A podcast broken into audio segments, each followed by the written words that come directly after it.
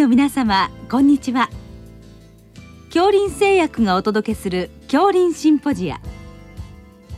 毎週この時間は医学のコントラバシーとして一つの疾患に対し専門の先生方からいろいろな視点でご意見をお伺いしております。シリーズ高血圧糖尿病の管理に向けての11回目。人神経デナベーションのエビデンスと題して自治医科大学循環器内科教授狩尾和臣さんにお話いただきます聞き手は国立国際医療研究センター病院名誉院長大西晋さんです。なお、この収録はマイクロソフト Teams を使用して収録しております。狩尾先生あの本日は高血圧のシリーズの一つとしまして人神経デナベーションのエビデンスということで、まあ、いろいろ最新の情報をいろいろ教えていただけたらと思いますのでよろしくお願いいたします。はいよろしくお願いします。はい、まずそのあの血圧の治療がですねなかなか難しくて、まあ、コントロール不良の方も結構いらっしゃって、まあ、そういう方はいろいろハイリスクだと思うんですがそれがなかなか解決できない部分もあって、まあ、そこでそのデバイスによる新しい治療の選択肢ができてきたというふうに理解してるんですがそのあたりから少しあのイントロダクションで教えていただけますでしょうか？はい、ありがとうございます。あのやっぱりま薬物治療ですね、はい、これではあのあのいい薬ができてきて、であの高血圧も我々も一生懸命言うてるんですけども、なかなかやっぱりちゃんとコントロールできてる人っていうのは、もう実は3分の1ぐらいしかやっぱりないんですね。なるほど。でかなりその高血圧人口あの4300万人ぐらいということですけども、そのうちの3分の1近くがこれ、コントロールやっぱりできてないということにやっぱりなるわけです。はい、で高血圧の人の中からやっぱり循環器のイベントっていうのは起こってくるんですね。はいはい、えー、普通の高血圧がない人に比べてですね。えー、だからそれをあのー、持って今、高血圧パラドックスというふうに言われています。うん、で普通はあの高血圧に言われてて、リスクがあるとして、いい薬もできてってるけど、うまいこと解決できてないという、うん、そういう意味で、あのになるわけです。うん、でやはり、あの通常の薬だけでは、あのうまいこといかんのちゃうかと、もう少しきっとあの下げる他の方法があの注目されているというの、これがあのジンデナレーションとい。うことになるわけです。はい、これは日本ではだいたいいつぐらいから始められた治療法なんでしょうか？欧米では結構盛んにやられたんでしょうか？いやいや、そんなことはなくてですね、はい、ちょうど10年前ぐらいにですね、最初にガンセットにボンと非常に、あのー、イノベーション治療という形で、交感神経をカテーテルのて、以前からその交感神経節を切断すると血圧が下がるという、そういうあの治療はずいぶん昔に行われてたんですけども、そ、ね,、れが、あのまあ、かなり低侵襲で、すなわちカテーテルで腎動脈の中から焼くっていう、それであの新しい技術できちっと明確に下がると言われたのが、あの今から10年前ぐらいになデータで、しかも構治療抵抗性でかなり5歳ぐらい飲んでる以上の人でも、今度やっぱり20近く下がっとったんですね。そうなんですね。それでまあ、わーっとこう盛り上がったんです。はい。しかしですね、ちょうどその今からあの、まあ、3年、3年かちょっと前に行われたあの臨床試験ですね、はい、そのそれによって、シャムコントロール群をきちっと置くという、そういうあの治療をやるとですね、うんうん、2分間でシャムコントロールって、これあの、えー腎臓の、そこまで持っていって腎臓を造影してくるんですけど、はい、しかし、インターベンションはしないと、えー、その交感神経を焼かないという、そういう主義でやった分ですね、うん、でそれときちっと比較すると、明確な統計的な優位さっていうのはつかなかったんですね、後、う、発、のですね。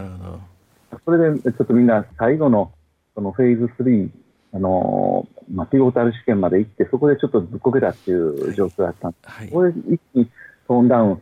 まったと。いう、そういうあの状況です。はい、しかしですね、これ、あの、最近、あのー、この2017年ぐらいから、あのー、発表されて、2018年と発表された臨床試験で、ポジティブデータ、あの出たんですね。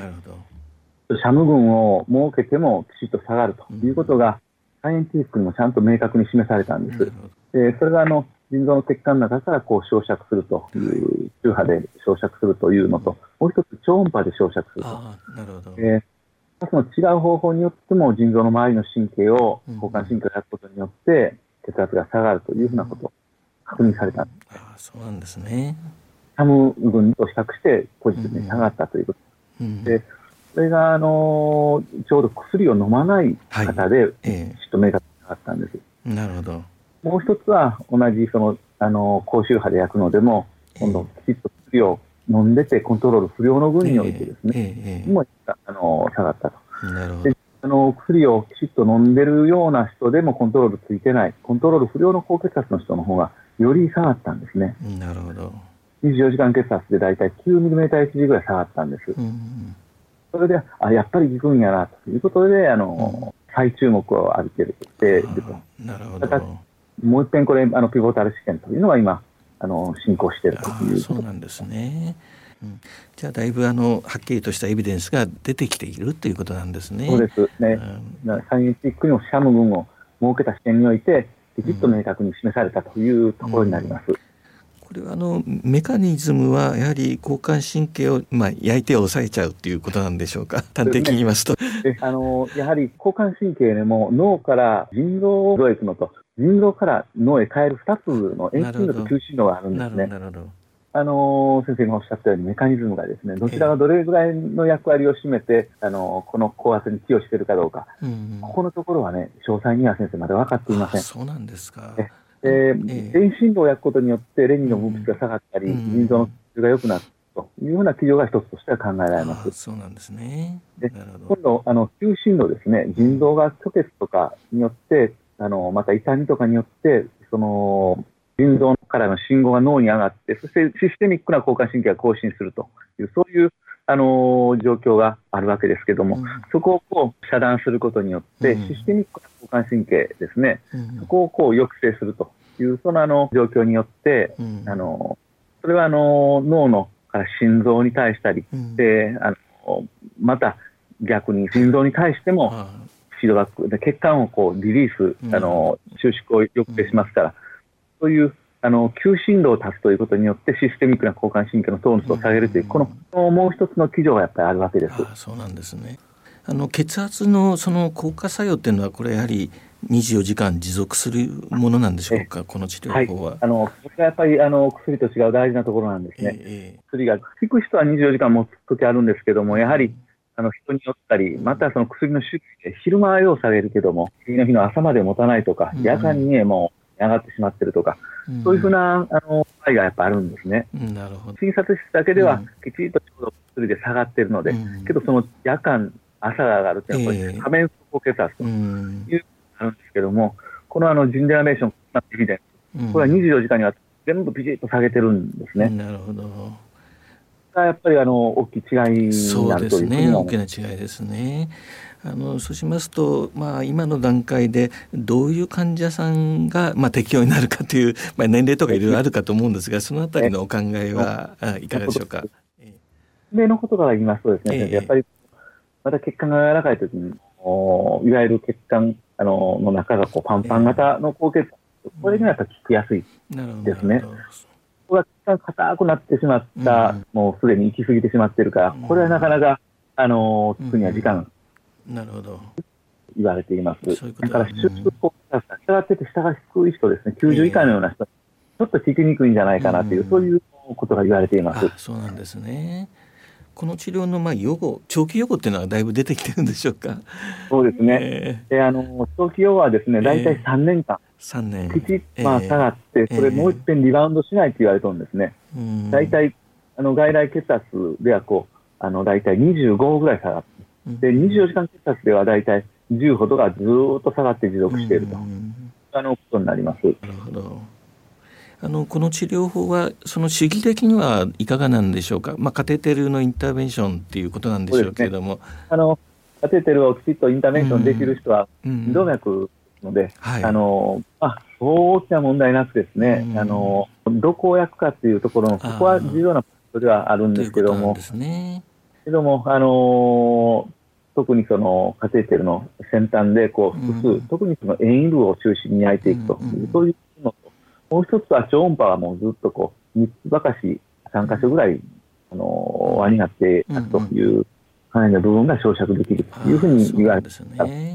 ね。主義の差はないだろうというふうに、あの治療法になります。なるほど。なんかこの治療法のまあなんか副作用というか合併症みたいのはあるんでしょうか？そうですね。えー、えあの一番あの気にするのは、えー、たくさんこの円周上に腎動脈がこうあったときにこう円周上に焼いてしまうとあの狭窄が起こったりするということがやっぱり気にする、ね、で実際にはこうあのずっとこう離して焼きますから、うん、そうあのここに少し半間、残ったとしても狭窄っていうのは、うん、今のところはですねその、主義に関わるような直接関わるような合併症はないというふうにあの、まあ、これから日本でもますます盛んにやられるようになるんでしょうか？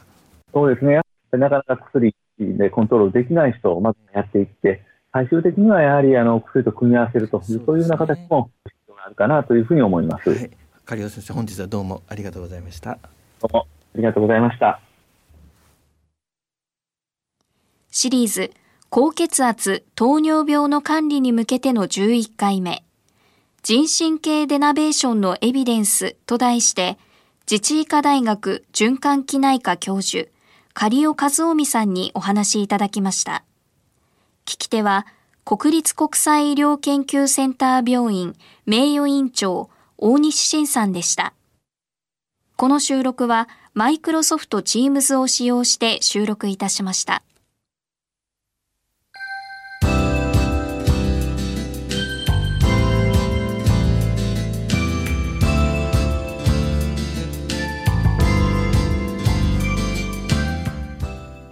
それでは恐林製薬がお送りしました恐林シンポジア